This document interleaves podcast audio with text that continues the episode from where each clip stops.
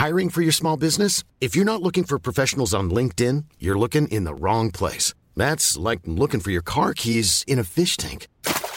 LinkedIn helps you hire professionals you can't find anywhere else, even those who aren't actively searching for a new job but might be open to the perfect role. In a given month, over 70% of LinkedIn users don't even visit other leading job sites. So start looking in the right place. With LinkedIn, you can hire professionals like a professional. Post your free job on linkedin.com slash people today. Eu sou Mário Persona e essas são as respostas que eu dei aos que me perguntaram sobre a Bíblia. Você escreveu perguntando por que eu insisto em afirmar que o homem foi à Lua. Bom, eu não me lembro de ter parecido algum promotor de viagens espaciais, assim, fazendo propaganda. Vamos à Lua, o homem foi à Lua. Mas eu devo sim ter tocado no assunto de passagem em outros textos e vídeos, quando estava falando de outras coisas. Uh, segundo você, abre aspas, essas são as suas palavras, é a maior soberba do ser humano acreditar que o homem conseguiu sair do planeta que Deus destinou para ele viver. Eu acredito em Deus e Deus jamais aceitaria tal diante de sua glória. Se nosso bom Deus não permitiu a conclusão da Torre de Babel, como consta no livro de Gênesis, como ele iria admitir que o homem chegasse até a lua? Fecha aspas, aí, até aí as suas palavras. Bem, nem eu nem você fomos à lua para verificar se existem pegadas de astronautas por lá. Então, nós somos obrigados a nos basear nas informações que nos são passadas. E essas informações devem vir de fontes fidedignas. Você tem as suas fontes de informação, mas eu tenho as minhas. E eu acredito que as minhas estejam mais perto da Lua do que as suas. Em 1972, com 16 anos para 17 anos, eu viajei aos Estados Unidos como estudante de intercâmbio para morar durante seis meses na casa de uma família norte-americana. O pai de família era um engenheiro que trabalhava para uma das muitas empresas fornecedoras de componentes para a NASA. E ele tinha sido responsável pelo projeto das baterias do programa Apollo. O nome dele era Wallace Payne.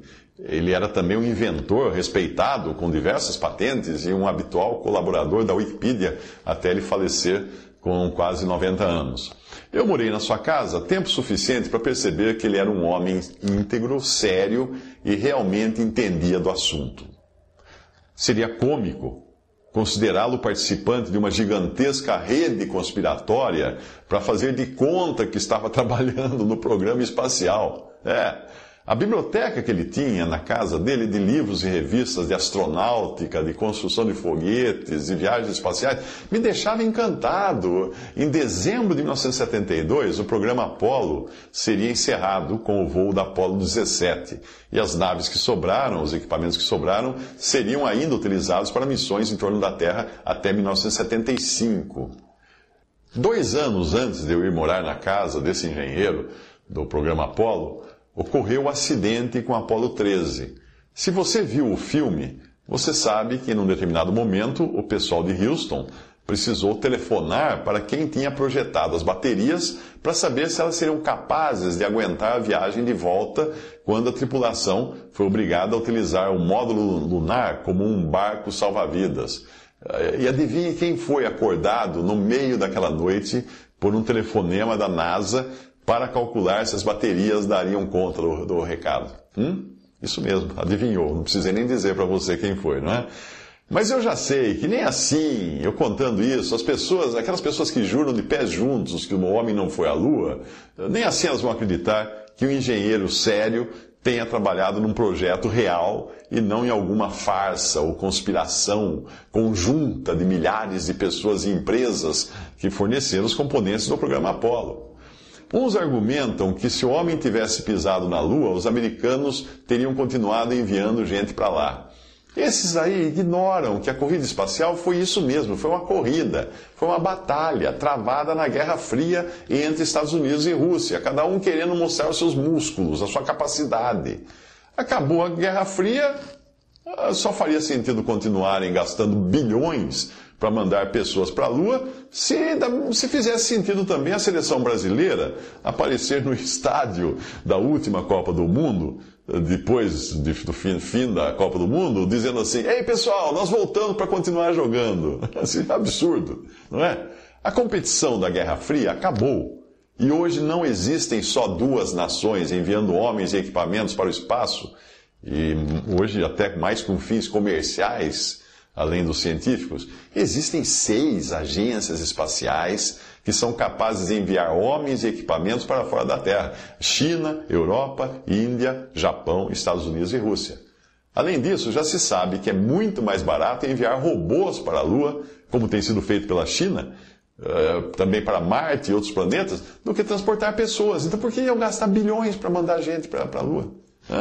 A ideia de que em plena Guerra Fria os Estados Unidos teriam falsificado uma viagem à Lua só seria possível se o Feula, o Feula, treinador da, da seleção lá no passado, fosse o presidente. Né? Mas ainda assim, se o Garrincha fosse astronauta, ele teria perguntado, como o Garrincha perguntava tudo, ele teria perguntado para o Feula: tá legal, seu Feula, mas o senhor já combinou tudo isso com os russos? Para o crente nas teorias conspiratórias, também não irá adiantar mostrar as fotos das sondas que hoje orbitam em torno da Lua, mapeando a sua superfície, e muitas delas revelando em fotos as marcas dos jipes lunares, num solo onde não chove nem venta. Essas marcas do, do, do, dos pneus, não das rodas, né, dos jipes, vão continuar lá até a Lua desaparecer. Também será inútil falar para essas pessoas, para esses céticos, dos instrumentos de monitoramento da distância da, da, Lua até a Terra, que hoje emitem raios laser apontados para espelhos especiais que foram instalados pelos, pelos astronautas no solo lunar. Eu não me importo que você não acredite que o homem foi à Lua, como não faz diferença encontrar pessoas que acreditam no Saci Pererê, no ET de Varginha e essas coisas? Acreditar em algo bem. É, acreditar é uma, é, uma, é uma habilidade bem democrática, não é? Cada um acredita no que quer. Mas o problema começa quando se tenta usar a Bíblia para embasar essas crenças ou essas teorias malucas, conspiratórias, como você tenta fazer com a passagem da Torre de Babel no livro de Gênesis. Isso só demonstra a falta de entendimento da Bíblia e traz vergonha ao testemunho cristão. É, porque os incrédulos zombam de cristãos que falam essas coisas, por isso, por causa disso. Para que você entenda o que realmente aconteceu ali em Babel, o que foi o episódio da Torre de Babel, é preciso você conhecer o contexto. A ordem de Deus dada a Adão, ainda no jardim do Éden, foi qual? Frutificai, multiplicai-vos e enchei a terra. Gênesis 1, 28. Deus repetiria a mesma ordem a Noé quando saiu da arca. Abençoou Deus a Noé e a seus filhos e disse-lhes: Frutificai, multiplicai-vos e enchei a terra. Gênesis 9, 1. Na contramão da ordem dada por Deus, os homens decidiram se concentrar num só lugar, construindo uma cidade e uma torre como sinal de unidade. Veja qual foi a, a razão da construção da torre. Edifiquemos nós uma cidade e uma torre cujo cume toque nos céus, e façamos-nos um nome, para uh, que não sejamos espalhados sobre a face de toda a terra. Gênesis 1, 11, versículo 4. Ou seja, eles estão desafiando a Deus ali. Deus falou, espalhem-se por toda a terra. Eles falam assim, para a gente não ser espalhado, vamos fazer essa torre, para que ela toque nos céus. A ideia de que Deus confundiu as línguas porque eles queriam viajar ao espaço, subindo de degrau em degrau numa torre, é simplesmente absurda. A confusão de línguas foi para acabar com a unidade deles na sua rebelião contra Deus. Se eles quisessem atingir fisicamente o céu, nunca teriam construído uma torre em um vale na terra de Sinar. Gênesis 11, 2. Teriam procurado a mais alta montanha na região, e não faltam montanhas altíssimas na região. E se Deus barrasse outros empreendimentos semelhantes só por serem altos, não haveria no mundo nenhum arranha-céus. É, curiosamente é esse o nome que damos aos prédios altos, arranha-céus. Eu acho então que a Torre de Babel foi a primeira, o primeiro edifício chamado arranha-céus. A torre que possa tocar nos céus. Se, se, se fosse proibido por Deus nós sairmos da terra, nós não viajaríamos em avião. Nós não, não, não nascemos com asas, com penas para voarmos. Então teríamos que andar aqui. Uh, se valesse o argumento daqueles que usam o salmo para argumentar que os céus são os céus do Senhor, mas a terra a Deus, filhos dos homens, Salmo 115, 16, ninguém mais viajaria de avião. Enquanto você continua acreditando nessa suposta conspiração da NASA, que teve detalhes como dos controladores de voo ligando para um engenheiro no meio da noite para pedir que calculasse a carga das baterias. Enquanto você fica meditando nessas coisas que eu falei para você, eh, eu vou deixar um excelente texto de L. M. Grant sobre a Torre de Babel e tudo o que ela significa. Eu sugiro que você pare de usar a Bíblia para fundamentar essas crenças absurdas, essas teorias conspiratórias, para não estorvar a evangelização.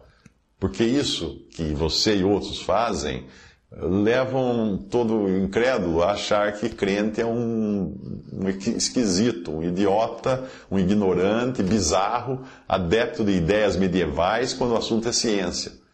Procure também descobrir quantos astronautas são cristãos, inclusive dos que pisaram na Lua. Tem essa informação na internet. Procure. Procure, você vai descobrir. Mas vamos ao texto de L. M. Grant, Babel, a cidade e a torre. Até este momento, Gênesis 11, havia apenas um idioma. No mundo de hoje, os homens desejam ter essa vantagem, mas Deus é mais sábio que os homens. Os homens desejam isto, pela mesma razão que levou Deus a impor várias línguas sobre eles. Eles estão infectados pelo orgulho de desejarem se unir independentemente de Deus, de modo a ter uma grande civilização. Eles viajaram do Oriente, literalmente, do nascer do sol. Isto é surpreendentemente típico do homem, virar as costas para a promessa da vinda de Cristo, que é o sol da justiça que aí, o qual cura trará nas suas asas, como fala Malaquias 4:2. Tendo se esquecido da promessa de Deus, eles querem construir uma civilização sólida e unida para si mesmos. Eles deixaram as montanhas e desceram para a circunstância mais fácil da planície, onde não são exigidos o mesmo exercício e resistência. Em vez de confiar em Deus, eles são movidos pelo que parece ser a sua vantagem temporal. Eles percebem que há força na unidade, mas não buscam unidade como em sujeição a Deus. Na planície, é claro, não encontraram nenhuma pedra para construir, então fizeram tijolos do barro disponível. E foi-lhes o tijolo por pedra e o betume por cal. Gênesis 11, 3. O Senhor chama atenção para o fato dessas substituições, porque ele, o Senhor, constrói com pedras, pedras vivas, 2 Pedro 2, 5. Isso é um tipo dos crentes que são obra de Deus, não das mãos dos homens. E ele, o Senhor, usa a argamassa do Espírito Santo de Deus para uni-los. É claro que o tijolo não dura como a pedra, pois o tijolo é feito pelo homem. Assentar tijolos é muito mais simples do que a alvenaria de pedra, porque os tijolos são todos fabricados no mesmo molde. As pessoas que são meramente convertidas ao homem são moldadas pelo ensino particular daqueles homens. Façamos tijolos e queimemo-los bem. Significa que são diligentemente treinados ao longo daquela única linha e facilmente encaixados porque as suas visões são idênticas. Mas Deus constrói com pedra. Um canteiro ou cantel, que é o profissional que constrói com pedras, deve ter muito mais habilidade do que aquele que assenta uma camada de tijolos, pois ele deve pegar pedras de várias formas e tamanhos e encaixá-las. Deus converte almas de origens, culturas e convicções totalmente diferentes. E assim trabalha nas suas almas para produzir uma unidade espiritual vital entre elas, que é muito mais forte do que, do que qualquer unidade planejada pelo homem. Porque esses que Deus constrói são ligados pelo Espírito vivo de Deus. Isso é unidade na diversidade, porque cada um conserva o seu caráter, a sua utilidade distintivas, seus pontos de vista não são idênticos, mas o poder vivo do Espírito de Deus supera tais diferenças, unindo-os em um vínculo de unidade espiritual genuína. A Babel desse capítulo é típica da Babilônia do Novo Testamento, em Apocalipse 17, de 1 a 18 e Apocalipse 18, de 1 a 24 que é Um grande sistema religioso criado pelos homens, apesar de afirmar que é a igreja.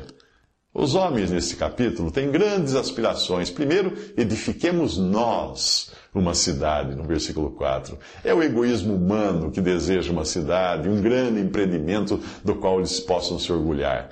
Abraão tinha um caráter diferente. Ele esperava a cidade que tem fundamentos, da qual o artífice e consultor é Deus. Hebreus 11, 10. A fé pode esperar que Deus realize o que é de valor duradouro. A sua cidade, a cidade de Deus, será de absoluta pureza. Apocalipse 21, 18, em contraste com a intriga, violência e corrupção que são características das cidades dos homens. Eles propõem então também uma torre cujo cume toque nos céus. Este é um grande centro que se destacará acima de tudo, um símbolo de seu orgulho. Mas o centro da igreja de Deus é o Senhor Jesus Cristo, que foi feito mais sublime do que os céus. Hebreus 7, 26. Os céus falam de domínio e autoridade em Daniel 4, 26. E o homem gostaria de, de tomar essa autoridade em suas próprias mãos incapazes. Mas o Senhor Jesus é exaltado acima de todo principado e poder e potestade e domínio e de todo nome que se nomeia. Efésios 1, de 20 a 21. O verdadeiro objetivo desses construtores de Babel, esses construtores ambiciosos, é expresso claramente nas suas palavras: façamos-nos um nome. Façamos um nome para nós mesmos. Eles querem um grande nome para si mesmos, mas o único a quem Deus dá um grande nome é o Senhor Jesus Cristo. Deus o exaltou soberanamente e lhe deu um nome que é sobre todo o nome, para que ao nome de Jesus se dobre todo o joelho. Filipenses 2, de 9 a 10. Quão maravilhoso é, portanto, o privilégio da Assembleia do Deus vivo a ser reunida em seu nome. Mateus 18, 20. Eles consideraram, aqueles lá consideraram o seu edifício como meio de impedi-los de serem espalhados pela terra. Mas eles acabaram com seus próprios fins, pois por causa disso, Deus os espalhou.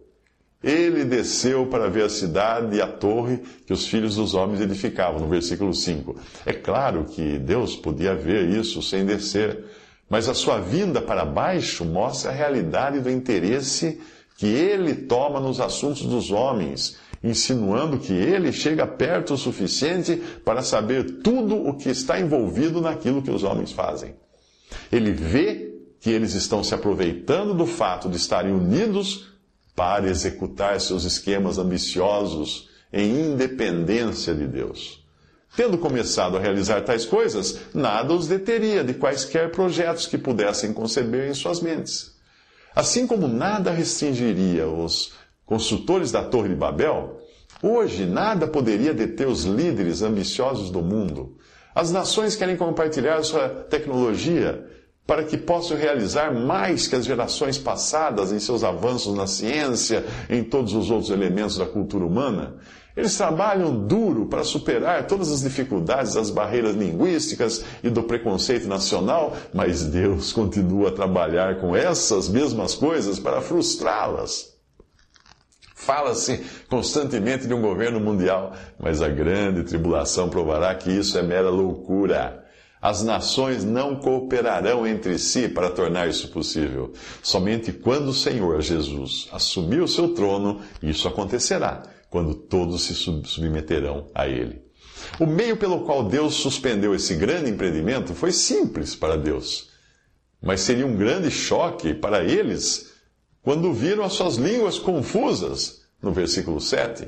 Uns se vendo de repente incapazes de entender outros e provavelmente pensando que os outros tinham perdido de repente a razão, ficado loucos. O mundo especula e argumenta sobre a origem das línguas mas Deus resolveu a questão de maneira muito simples. Todas elas são resultado da grande sabedoria de Deus. Os de uma mesma língua seriam naturalmente reunidos e separados daqueles que falavam línguas diferentes. A sua cidade foi deixada inacabada e todos foram espalhados em todas as direções, no versículo 8. O nome Babel foi dado à cidade depois mais tarde, e o seu nome significa confusão, por causa da confusão das línguas. O Império Babilônico surgiu bem depois, muito tempo depois disso, e muitas nações, inclusive Judá, tiveram que se curvar à autoridade do Império Babilônico, tipicamente se curvando para a vergonha da sua própria confusão por causa da desobediência a Deus.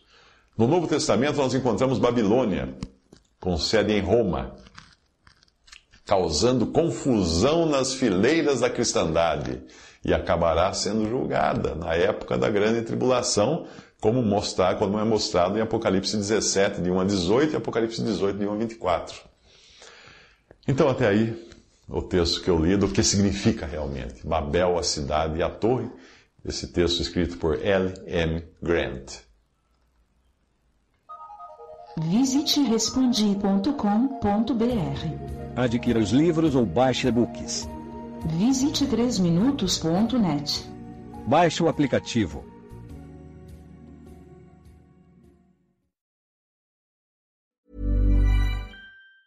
Planning for your next trip? Elevate your travel style with Quince. Quince has all the jet setting essentials you'll want for your next getaway, like European linen, premium luggage options, buttery soft Italian leather bags, and so much more. And is all priced at 50 to 80% less than similar brands. Plus, Quince only works with factories that use safe and ethical manufacturing practices. Pack your bags with high-quality essentials you'll be wearing for vacations to come with Quince. Go to quince.com/pack for free shipping and 365-day returns.